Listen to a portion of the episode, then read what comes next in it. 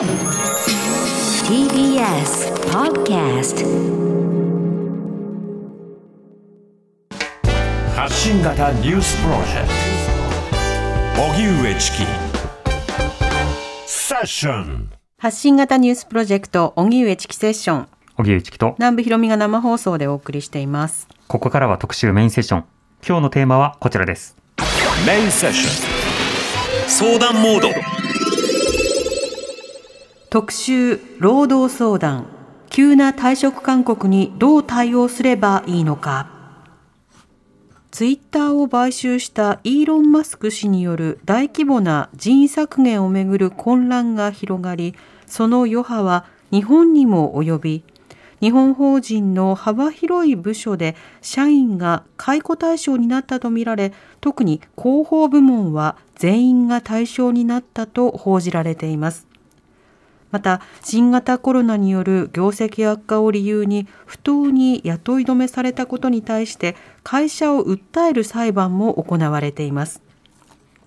そこで今日は解雇雇い止めハラスメントなど労働にまつわる課題について労働問題に詳しい弁護士の方と考えます。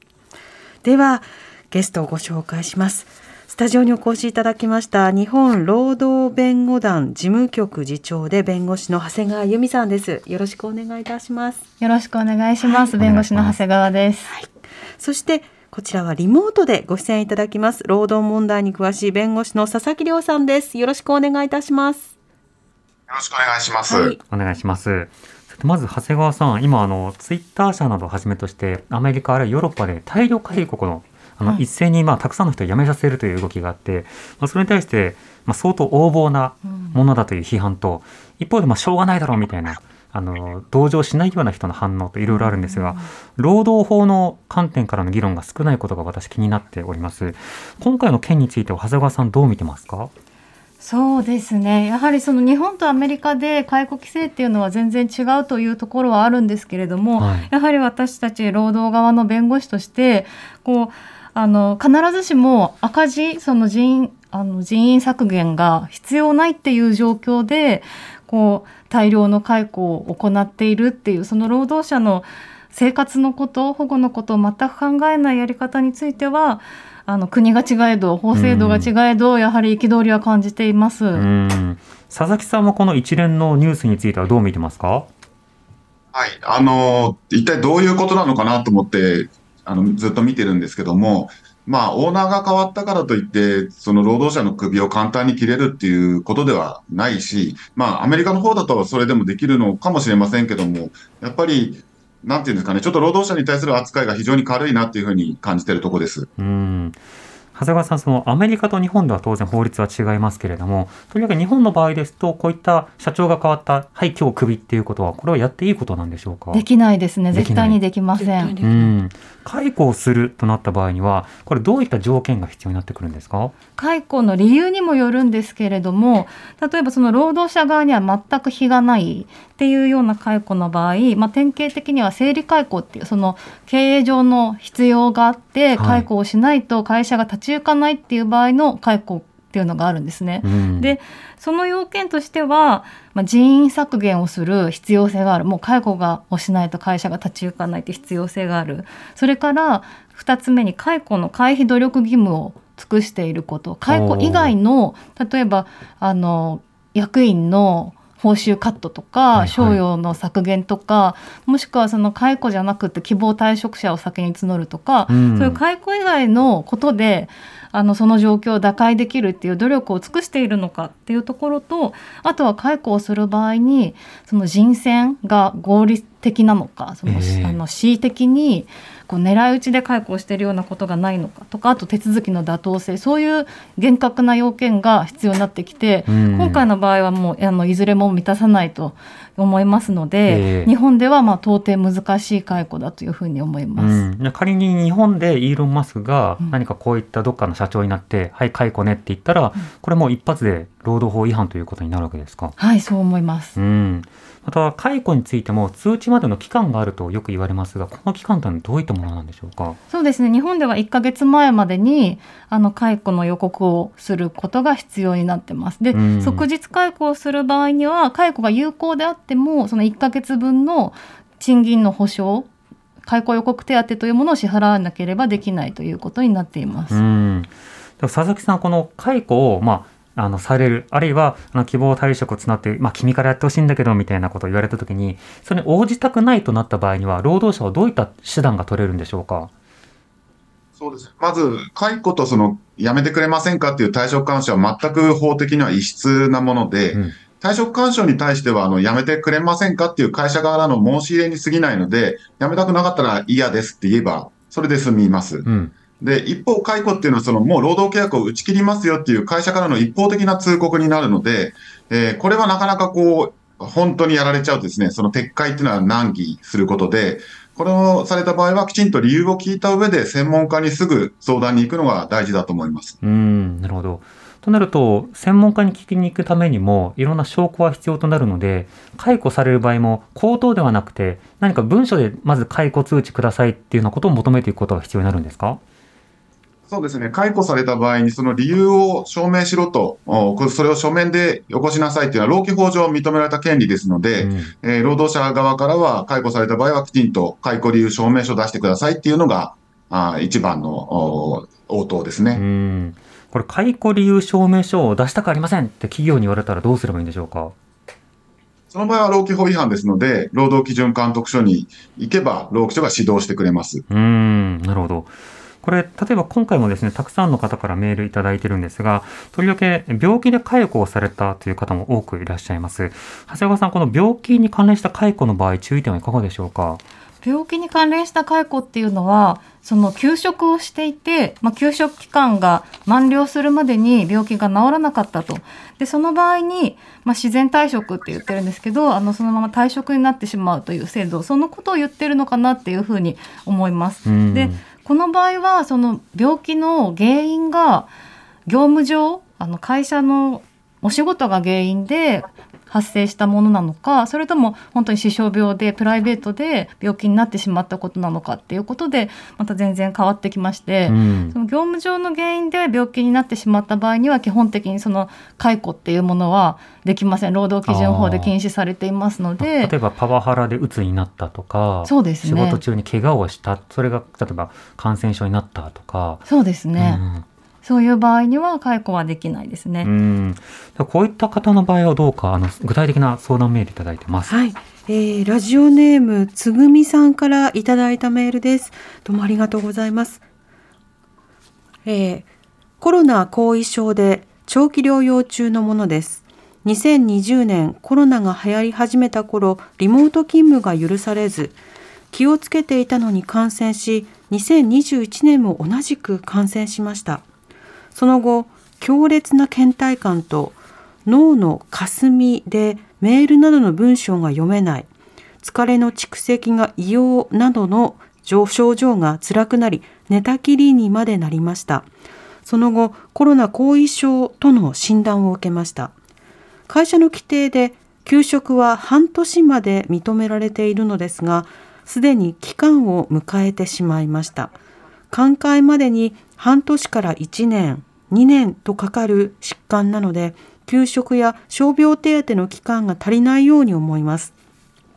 治ったとしても出社して再度感染、再度の後遺症になった場合、休職も使い切っているため未来がないです。会社からはすでに辞めたらと言われています。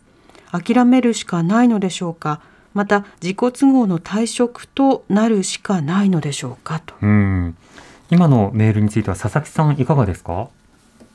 はい。まず、あの、コロナになった原因がどこにあるかですね。はい。えっ、と、コロナ流行り出した頃にかなり労基署通達たくさん出してて、一つの職場で二人以上かかってれば労災認めるとか、あのー結構、普段の労災よりだいぶ緩和されてる可能性があります。うんですので、まずどういうことでかかったのかっていうのが、あの、もし職場でかかってるってなれば、労災が使えるようになって、その治療中は先ほど長谷川弁護士言ったように、解雇できませんので、うんで、しかも死傷病じゃありませんから、その6ヶ月も外れますから、まずそこをきちんと確認した方がいいんじゃないかなというふうには思います。うん、なるほど。長谷川さん、今のあのつぐみさんのメールいかがでしょうか？そうですね私も同じようにそこが気になりましたその、えーリモート勤務が許されず気をつけていたのに感染しっていうふうに書かれているので、まあ、ご本人としてはその通勤中なり職場なりで感染したっていうふうに思われてるのかなと、でそこのところがやっぱりあのそういうし仕事上で感染したっていうところが証明できればそれは労災で先ほどのあの解雇制限にかかってくる可能性があるので、うん、そういうところがポイントになるかなというふうに思います。なるほど。ちなみに例えば今回のようにそのコロナに関連するまあ労災関連の証明っていうのはどういったものがあればなり得るんでしょうか？うーんどういったものがあればあの本当に労災あの通達で厚労省の通達であの接客業であのこうであればとかあのちょっと細かいそう業態とかでも、まあ、医療関係の場合とかその職場で何人こうクラスターが発生したって言えるような場合とか、そういう通達が出てますので、まあ、そこに当てはめてこれに該当するんだっていうことを労災の申請の時に言っていくっていうことが必要になってくるかなと思います。なるほど。そのあたりもちょっと疑問があればやっぱりペプロの弁護士などに相談をしたり、ね。労働相談などに働きかけたりというのが必要になりそうですね。はい、うん、でも今のも知らなければ、うんあのだってコロナこの3年近くやってきていやコロナ関連のやつはかなり労災に認められてますよっていうことも知らない方がまだ大半じゃないかと思うんですけどね、ううんんそこは広報が必要になってきますね。うん、そうですね。うん、またそのご病気でっていうような方はねあのたくさんいらっしゃるんですけれども、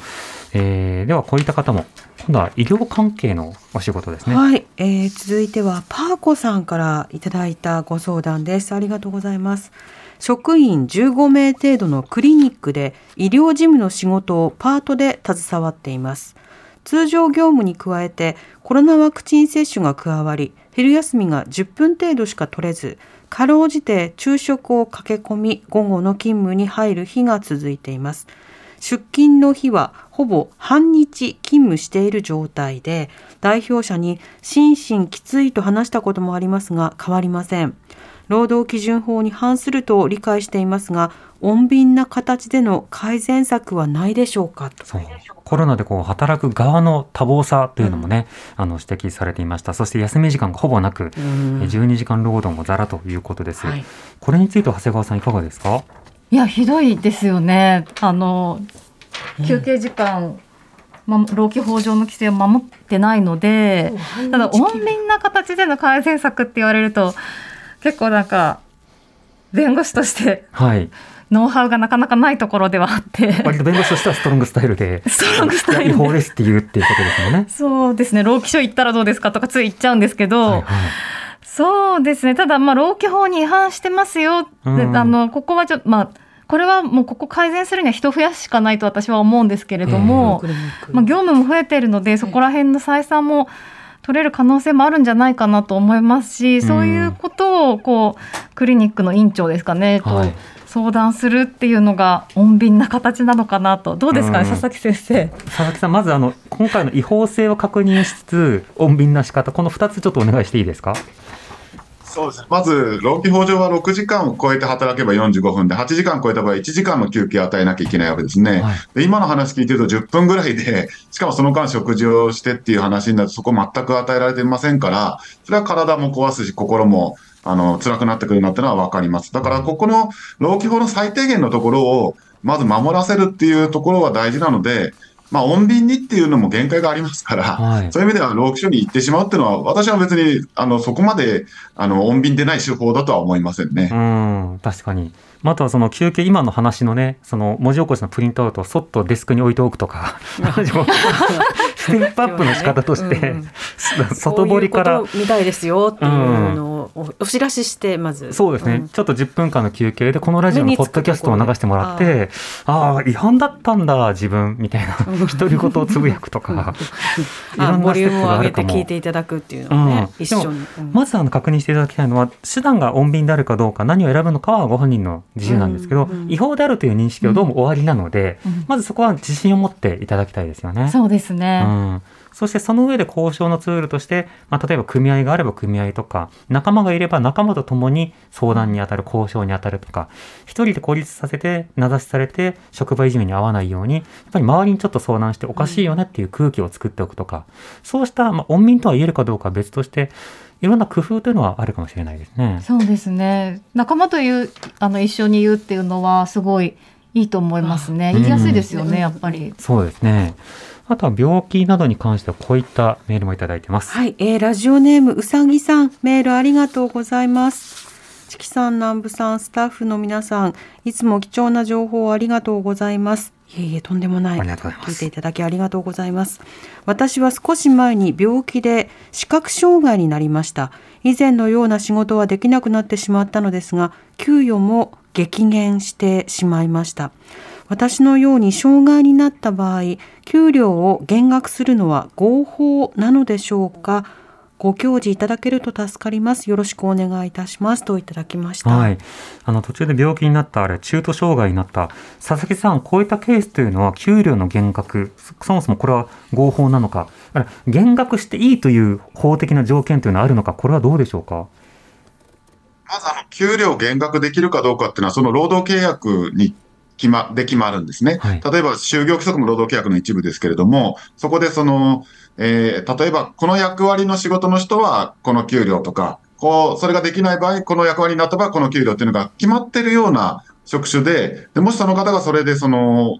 病気になって後遺症があって、えー今までの仕事ができなくなって、話し合いのもとで新しい仕事をして給料こうですよって、で、そこで納得できるんだったら一番いいんですけど、一方的にそれを変えてですね、あの、激減するような状況を、あの、することができるのかっていうと、おそらく、そういう就業規則とか労働契約ってあんまりないだろうなと思思いますので、えーまあ生活がありますからね。ただ、難しいのが、じゃあ絶対一切変えられないのかっていうと、こういうケースの場合は、あんまりこれを突っ張るとですね、この解雇される理由、あの、理由になりかねないですね。はい要するに、労働者の義務っていうのは、労務を提供するっていうのが第一になるので、で、それの対価として賃金なんですね。その労務提供自体が、あの、かいえっ、と、死傷病って言うんですね。その方の都合の病気で、えーできなくなってしまった場合、やっぱその契約が果たせないっていうことになるので、あのーまあ、あんまり突っ張ると解雇の恐れが出てきちゃうので、そこら辺はやっぱり話し合いが必要だと思います。で、一番かこういう時にいいのはやっぱり労働組合があるところが、本当はその労組がきちんと話し合いをして、一番のいい落としどころを、あの、社内で見つけるというのがいい、あの、最良の手段だと思います。なるほど。あの、今の労働契約を確認するとなったときに、多分その、これだけの成果を上げましょうみたいなものはあんまり契約に書かれておらず、ただ何時に出勤しましょう。で、これこれ、こういった業務に就きましょうっていう格好になってると思うんですね。そうすると、例えばちょっと様々な病気で集中力が落ちました。そうすると今まで例えば5枚できてた報告書が、場合によっては4枚とか3枚になりました。この報告書が減ったことをもって契約違反になるかというと、直ちになるような文面ではなさそうだという印象はあるんですが、そこはどうでしょうか？その程度だとむ難しいでしょうね。そのうん5枚が4枚、4枚が3枚でも、それは労務の提供にはほとんど影響がないっていうふうに言えると思いますねう。ん、なるほど。となると、病気になったことを理由にっていうことであれば不当だが、契約上の何かしらに当たるかどうか、ここのまた交渉や説明がなされたかどうか、あとは合意がなされたかどうか、こういった点になるわけですか？そうですね。あの、賃金の減額っていうのは労働者にとっての一番の不利益変更ですから、はい。あの、まず労働者の同意を取ることが第一条件なんですね。うん。で、労働者のじょ同意がなくても契約上、例えば評価制度がきちんとあって、公正な評価がされて給料が下がったりするっていう場合は、それは許されるっていうことになってますので、はいまあ、その範疇に入るようなことであればいいんですけど、病気だっていうだけを理由にするのは全然そういう公正な評価じゃありませんから、その結果、業務にどういう影響が出たかってところまで見ないと、公正にはならないと思います。うん。また今、解雇の話も出たので、では解雇そのものについても伺いたいんですが、解雇されるときには、まあ、例えば慰謝料とか退職金とか退職協力金とか、そうしたような何かしらの金額などを払うような、そうした責務というのは会社にはあるものなんでしょうか？えっ、と、解雇の場合、あの、払わなきゃいけない先ほど、えっ、と、長谷川弁護士が言ったように、解雇予告手当ぐらいですね。うんえーですから、解雇が正当な解雇、あの、理由のあって、有効な解雇だったら別に使用者はプラスして払う必要はないんです。うんえーただ、その、解雇っていうのは争われてる負けるリスクがあるので、えー合意退職を、その、してもらうためにお金を、退職金を積みますとか、えーで、そのお金で納得できるっていう労働者がいれば、合意で退職するっていうことはあり得るとは思います。それはまた解雇とは全く法律と、法律上違うことになります。ああ、不当解雇だというふうに言われたくないから、ちょっと交渉して、これだけのお金をするから解雇に納得をして、合意してねっていう、そういった交渉の余地はあるということなんですね。そうですね。その場合、解雇って言わずに退職に合意してねっていう感じですかね。うん言い方としては。はいちなみにあの、不当解雇だという後に認められた場合は、これどういったペナルティが会社に与えられるんですか？はい。例えば、不当解雇があったとして、1年後、裁判所で勝利したとなった場合は、その1年間分の給料を会社は利息をつけて払わなきゃいけません。ほで、その、プラスしてその人は職場に戻れるっていうんうん。ことになりますから、そういう意味では会社にとっては非常に解雇ってリスキーなんですね。そうですね。えーですから、あの、それを避けるために合意退職してほしいっていうふうに言って、で、それが過ぎると退職協与っていう不方向になることがあるって、こういう、こう、ちょっとしたつながりはありますね。うん。じゃあ、どのあたりが不法なのか、これは労働する側もしっかりと分かっておきつつ、経営者側にもその義務を求めたいと思います。佐々木さんは今日はここまでのご出演となります。佐々木さんありがとうございました。はい。ありがとうございはいありがとうございまし。ました長谷川さんと5時台に続けていきたいと思います。TBS ラジオ荻上チキ荻上チキセッション。今日のメインセッションは特集労働相談。急な退職勧告にどう対応すればいいのかというテーマでスタジオには日本労働弁護団事務局次長で弁護士の長谷川由美さんをお迎えしています引き続きよろしくお願いいたしますよろしくお願いしおます。願いします。そもそも急な退職勧告、日本ではやってはいけないし、やるには、あかあと解雇といいますか、退職に至るまでには、まあ、一定の手続きが必要なのだということを伺いました。でそれがなされていない場合には、まあ、交渉が必要なんだけれども、まあ、組合などを通じた団体交渉や、まあ、弁護士などを通じた代理人経由の交渉など、いろいろなものが必要なんだということも、まあ、前半に伺いました。はいで、これ、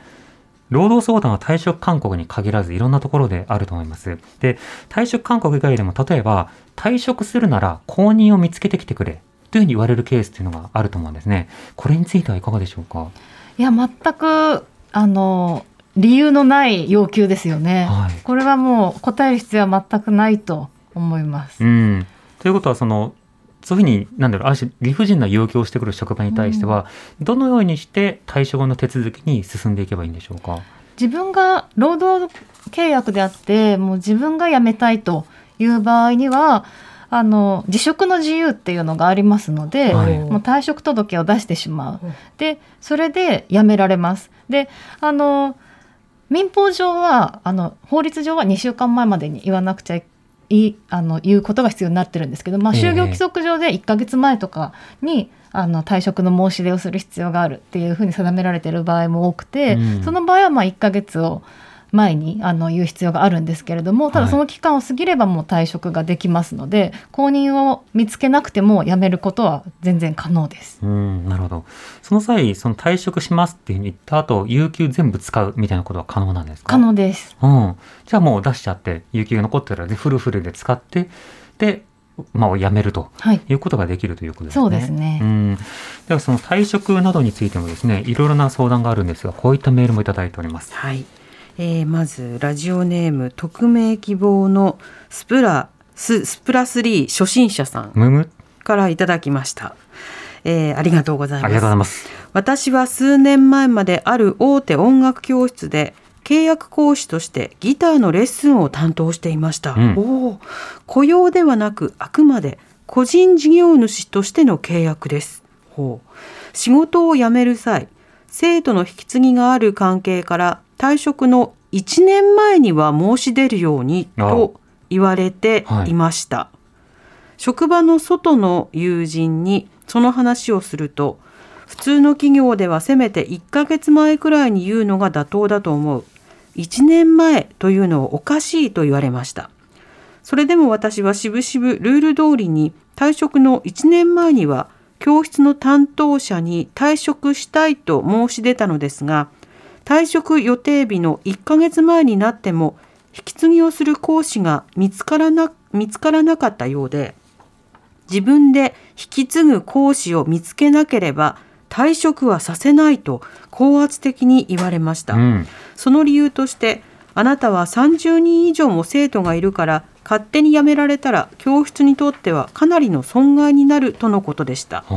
最終的には教室側で引き継ぎの講師が見つかったようで私は無事に退職できましたが1年前に退職の申し出をすることや自分で次の講師を探さなければならないというのはおかしかったのではないかとずっと思っていました。うんうん。自分より若い世代の音楽講師の方々には同じ思いをしてほしくないという思いから体験談をメールさせていただきました。はい。ありがとうございます。ありがとうございます。ゲーム仲間までもあるしギター仲間でもありますね、うん。あのこの方の場合あのあの雇用ではなくて契約というような、まあいわゆるギグワークの一種のようにも思うんですけれども、このケースなのはいかがでしょうか？そうですね。このケースであってもその確かに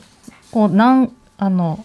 今までその労働契約の場合に例えばこう3ヶ月前に言わなくちゃいけないっていうのはこう職業選択の自由を侵害するのでその定めは問題があるっていうような裁判例があったりするんですけどへただこのあのこういう業務委託契約の場合それにぴったり当てはまる裁判例はおそらくないとは思うんですが、うん。ただ職業選択っていうのは労働者であっても、はい。個人事業主であっても変わらずある自由ですので、それはその論理がこの方にも適用される余地は十分にあると思うので、うん。やっぱり個人事業主であっても労働者であっても1年も前に言わないといけないっていうのはおかしいと。法律上もおかしい可能性が高いと思います。なるほど。また個人事業主扱いしてるけれども実態を見たらこれ雇用じゃうんん労働者じゃんって思うようなケースもあると思いますが今回のようなケースも結構そのあたり揺れそうですがいかがですか？そうですね。もうちょっとあの働き方がわからないとうん。何とも言えない部分はあるんですけれども、最近はそうですねすごく個人事業主と言いつつその労働者の保護を不要な形ではい。あの働かせて実態はもう労働者のような働き方をさせてるっていうケースが多いんですよね。で音楽の教室の場合もやっぱり時間も場所もこう拘束されてますうんし、はいあのそのなんこうそのお仕事を受けるかどうかっていうところを選択する自由もおそらくない場合が多いと思いますし。教室から例えばこの人とこの人を生徒として見てくださいって言われた時にちょっとうちでは取れませんねとかっていうのは言いづらそうですね。そうですよね、なので、まあ、もうちょっといろんな事情を見る必要はあるんですけれども労働者に当たるっていう可能性もあるのかなとは思います。うん、仮に個人契約だったとしてもそもそも1年前に言うっていうのは、まあ、違法性が高いのではないかと。はい、で労働者であれば確実に違法性だというふうに言えるのではないかということになるわけですか？そうですね。そのように考えていいかと思います。そして自分で公認を見つけろ、また来ました。おかしいですよね。これはあの労働者も個人事業主も関係なく、はい。そんな義務はあのありませんので、うん。辞めるために必要なものではないので、はい、もう無視でよかった良いと思うんですね。あとあの辞める時ではないんですけど、はい。バイトで病気になりました、はあうん。その時にちょっとシフト出られません、じゃあ自分でシフト代わり見つけてきて。それがだって社会人としての、うん。アルアルバイターとしての責任だって言われること結構あると思うんですけどこれはどうでしょうか、その話よく聞きますよね、はい。周りでも。ただそれもあの労、まあ、アルバイトであってももちろん労働契約なので、ええ。あの病気で休むっていう場合はそのあの病気で欠勤をするっていうことは可能だしその場合に代わりの人を見つける必要もないし、うん。アルバイトであっても有給もあるので有給を使う場合あ使うことも可能ですしその場合にははいもちろん他の人を見つける必要はないです。うんそもそも他の人を見つけてこいというのはお前何のための管理職だとか何のための人事だっていう本当ですよなんかね。役割違くないっていうふうにはそもそも思いますけどね。本当ですよね、うん押し付けてますよねこちらに。そうですね。あとはそのハラスメント相談などをした際に、うんあのなかなか対処してくれないような職場つまり職場で、えっと、ハラスメントをしてされてるのではなくてカスタマーからハラスメントを受けてるんだけどそれに対して相談にも乗ってくれないし配置換えをしてくれないというようなケースもあると思いますがこういったようなケースなどはどうでしょうか？そうですね。あの会社には安全配慮義務っていうものがあるので、はい。その、まあ、職場環境配慮義務だったりっていう言い方もあるんですがあの安全なそういう病気になったりしない環境で労働者を働かせる義務っていうものがあるので、うん。そうなのであの本当にカスタマーハラスメントがひどくてでその人が病気になってしまうかもしれないっていうような状況だったらそこはもうあの対応を取る義務が会社にはあるっていうことになりますね。よくあの今はあのカスタマーハラスメント通称カスハラ防止法というのがなくて、うん。それの規定がないからなかなか守りきれないよねって話がされるんですが、それはあくまでその消費者の側に対して抗議したり訴えたりするっていうのは、まあ、こういった枠組みっていうのが薄いっていうことであって名誉毀損されたらもちろん訴えられますし、一方で職場に関しては安全配慮義務これが満たされてないとカスハラに当たるような行為についてもやっぱり対処していないということで会社の責任にはなるわけですか？なる可能性はあると思いますね。うん、じゃあ何も手を打てないというわけでは全くないんですね。そうですねあのカスタマーハラスメントに対しての法制度がないっていうのは、はい。会社内でのパワハラだったりしたら例えば防止措置義務っていう義務が会社にあってこう相談窓口を作って相談を受けて でハラスメントが認められた場合には対応を取る移動させて話したりとか、そういうことが必要になってくるけれどもそのカスタマーの場合には、まあ、その対応を取るようもなかなかない場合も多いしあのそこの防止措置義務に入ってこないっていうところがあるんですけれども、んまあ、安全配慮義務はあのそうであっても会社を負いますので。えそこはあの義務が全くないっていうわけではないですねえ会社にも。うんなるほど。そういった相談に対してやっぱり職場も応じなくてはいけないというところがあるわけですね。そうですね。うん。では続いては匿名の方から読んでいただきました。匿名の方です。ありがとうございます。労働基準法では有給休暇の取得について当年付与分と前年繰越分のどちらを先に使うかが明記されていないため使用者過去会社が当年付与分を先に使わせて前年繰越分を消滅させることが可能になっています。うんえ？この件についてぜひ取り上げてくださいと。は？あ。なるほど。あの、つまりえ、ちょっとでも休ませたくないからみたいな、うそうした格好の悪知恵ということなんでしょうか。有給休暇がその年に与えられている分と、あの、繰越の分年にうん、使わなくて。はい。で、繰越分っていうものを、から先に使いたいですよねっていうことをしてるっていう。へえ、え、そのこと、長谷川さんどうですか、これは。これ私初めてこういう事例聞きましたけど、ええ。これでも実質上あれですよね。1年で消えちゃいますよね。っていうことですよね。それは、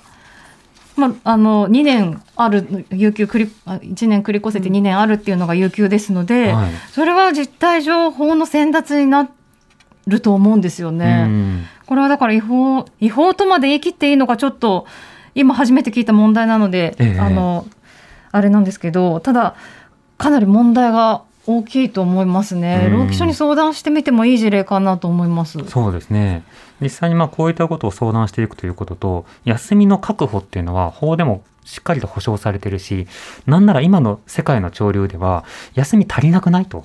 で例えばサバティカル期間とか、1年間の1ヶ月のフレッシュ休暇を作ろうとか、新しい休暇を作ろうという動きが、まあ、ヨーロッパ中心にあったりしますけれども、もっとそういった機運も日本で高まってほしいですよね。本当ですよね、まあ、あまりに有給を取らないからそのうん5日間取らせるのが会社の義務っていう風になったりもしてますけど、えうん、ちょっとこれはあまりにもひどいですよえね。うん。だから労基省に相談をという、まあ、そうしたアドバイス、これ大事なんですけれども、こういった質問も来ています。はい。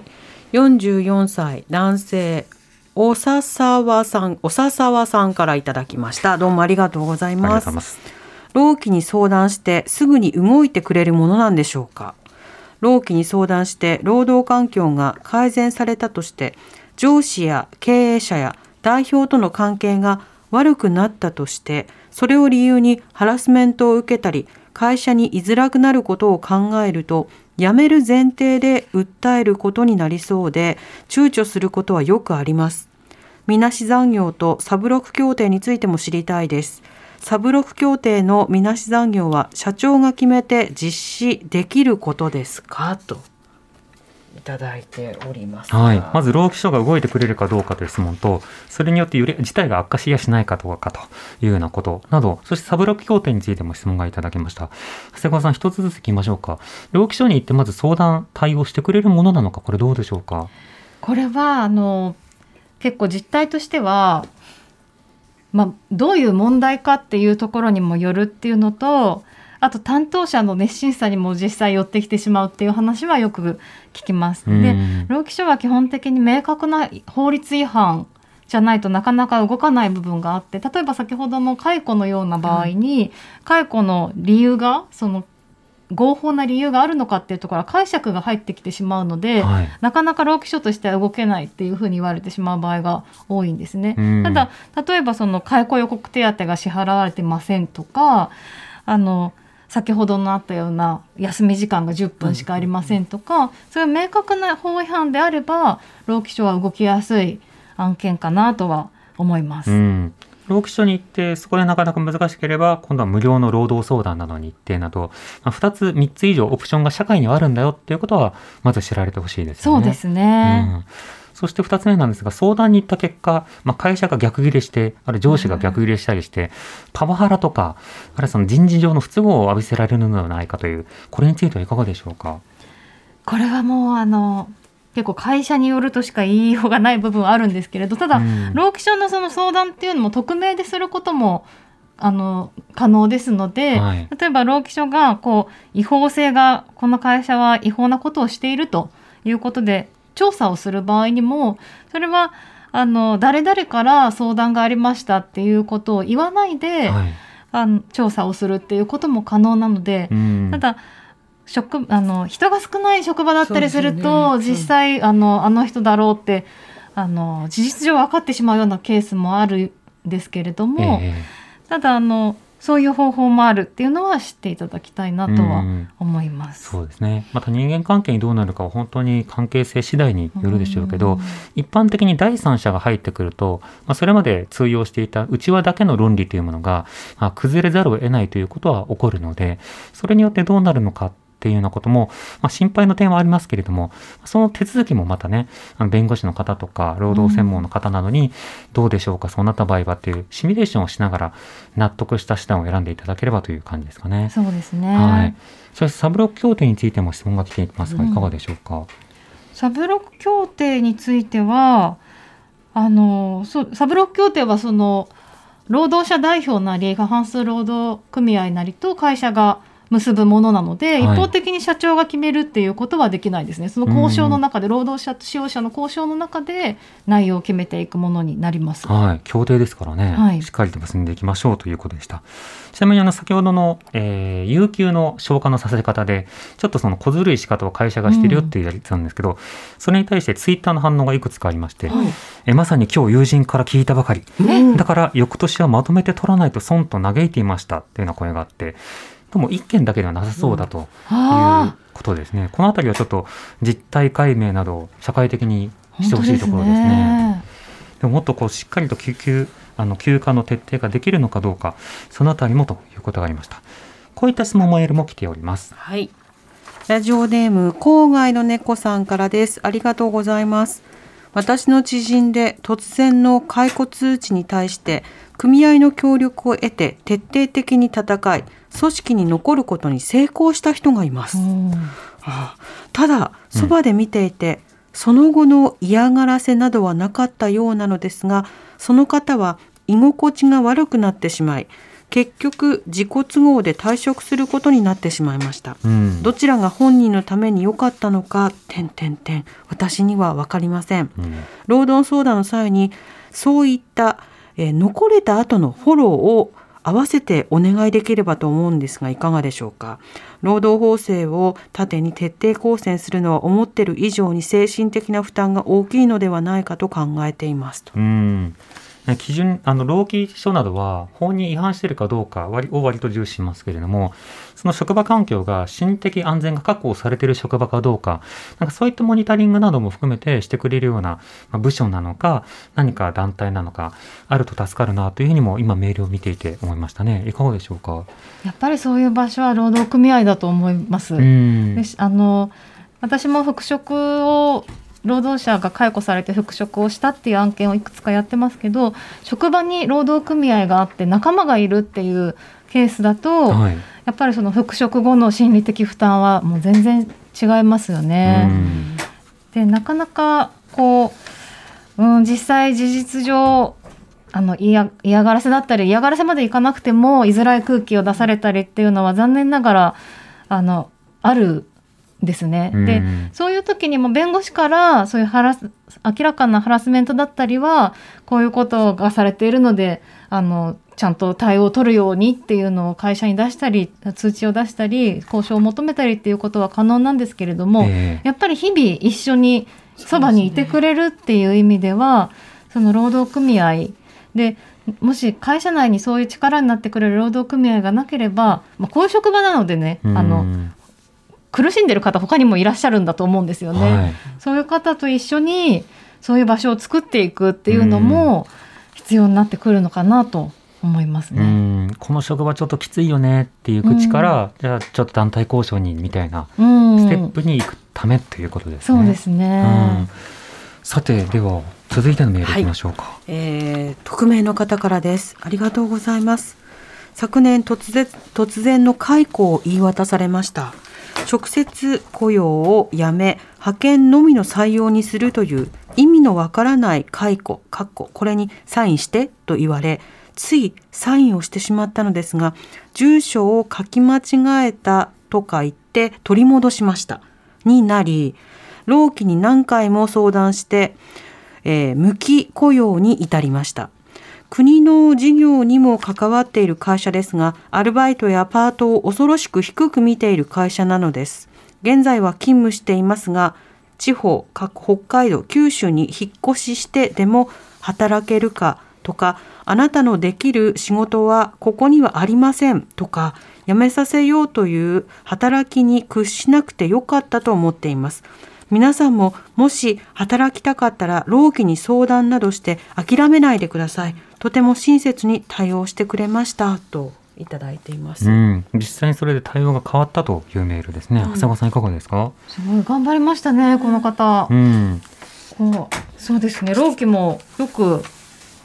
動いてくれたなと相談に乗ってはい、ね思いますね。うんただ直雇用から派遣に変えるっていうのは明らかに派遣法違反なので、あそうなんですね。はい、うんそれもあったかなとは思いますけど、無期雇用まで多分勇気だったんですよね、それまで。うんうん勝ち取ってるっていうのは。かなりこの人の頑張りもあったんだろうなと推察しますねうん。でやっぱり声を、まあ、労基もそうですし組合だったり弁護士だったり諦めないで相談していただきたいなというふうに思いますうね。ん、なるほど。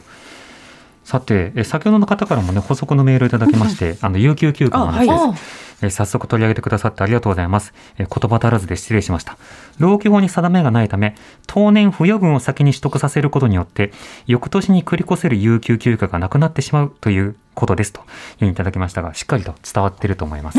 ただしこれ見たらツイッターで、あ、うちもですとか、前の職場がそうでしたっていう書き込みが複数ありまして、結構これは常態化してしまっているというところがあるとなるとう、んこれ法律などで定めた方がいいんですかね、今後は。どうなんでしょうか。そうですねこういうあの本来の趣旨とは全然反しますからね繰り越せる意味がないので、うんこういう選奪が行われているようであれば、まあ、法律に、ね、注意的に明記するっていう運動も必要になってくるかもしれないですね。あとは最近よく話題になるのが、有給を取られた時にした時にはい理由を書かせる。うんうんで理由がちょっと私的理由ですっていうふうにまあ書くと、うんあの私的な理由では取らせませんって会社に言われた。んなアホなみたいなうんやり取りがあったんですけど、これはどうでしょうか？いやそれもあの有給は理由必要ないので、はいあの有給取りますだけでいいですし会社は基本的にそのこの日に例えばあの11月30日に有給取りますって言った場合にその日はあのちょっと人が足りないからダメだよって簡単に動かしたりっていうのはできないんですね。うん。よっぽどあの